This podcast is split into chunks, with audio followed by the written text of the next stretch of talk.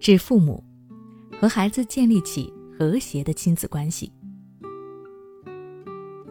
每个父母都想要建立和谐的亲子关系，但是你用对方法了吗？有父母抱怨自己的孩子调皮不好管教，也有孩子抱怨父母的专制不理解。如果双方都在抱怨，那么父母和孩子的关系也必然会受到影响。但是，一份和谐的亲子关系对孩子的健康成长却是至关重要的。今天，我和大家来聊一聊亲子关系这个话题。亲子关系也就是父母和子女之间的关系，包括父母对子女的培养、管教等方面，使子女在生理、心理和社会适应等方面健康成长。婴儿时期，父母喂养、照顾、保护孩子。使得婴儿知道自己可以向父母求助，获得安全感和信赖感。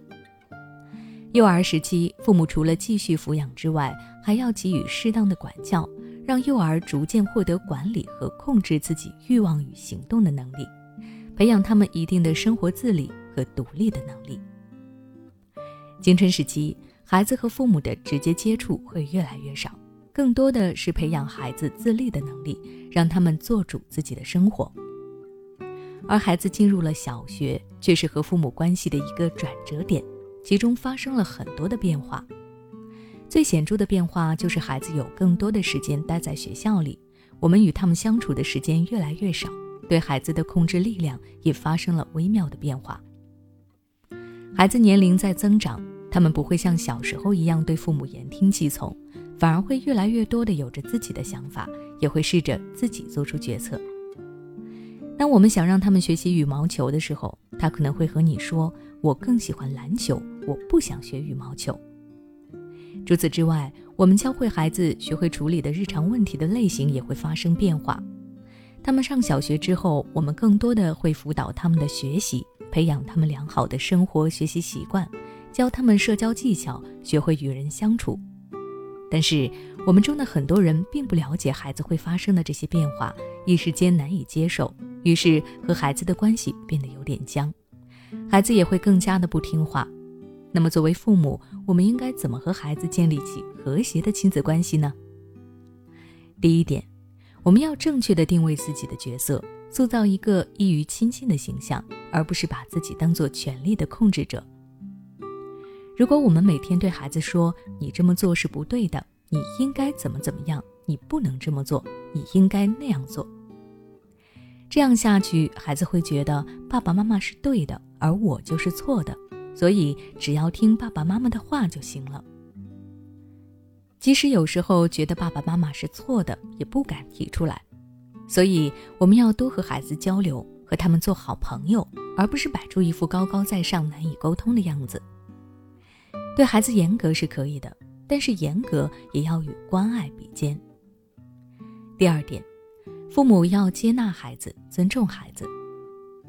听到“接纳”两个字，可能我们中的有些人会说：“他是我的孩子，我当然是接纳他的。”可事实上，我们中的很多人都没有做好这一点。当你的孩子考试成绩在班上倒数时，你还能对他露出满意的微笑吗？大概是有点难的。其实这就是不完全接纳，真正的接纳是无条件的。无论他是优秀还是差强人意，我们都应该发现他可以夸奖的地方，都应该告诉他妈妈爱你，爸爸爱你。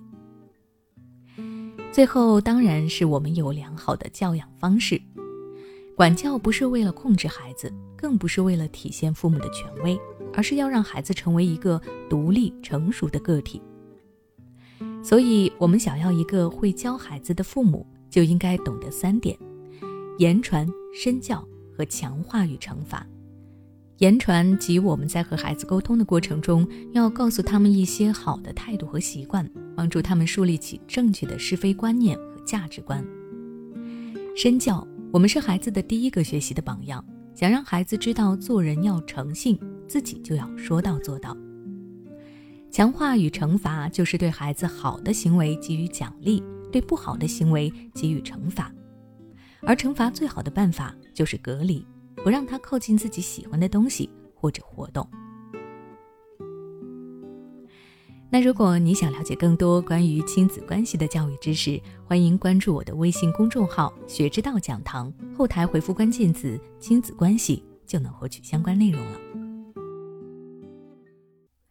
孩子不听话，喜欢跟你顶嘴，甚至对着干；不爱学习，沉迷游戏，总是摆烂躺平。面对这些情况，你可能试过很多方法，但都没有用。试试跟我们的专家老师沟通吧。关注公众号“学之道讲堂”，回复“孩子”就可以与我们的教育专家一对一咨询了。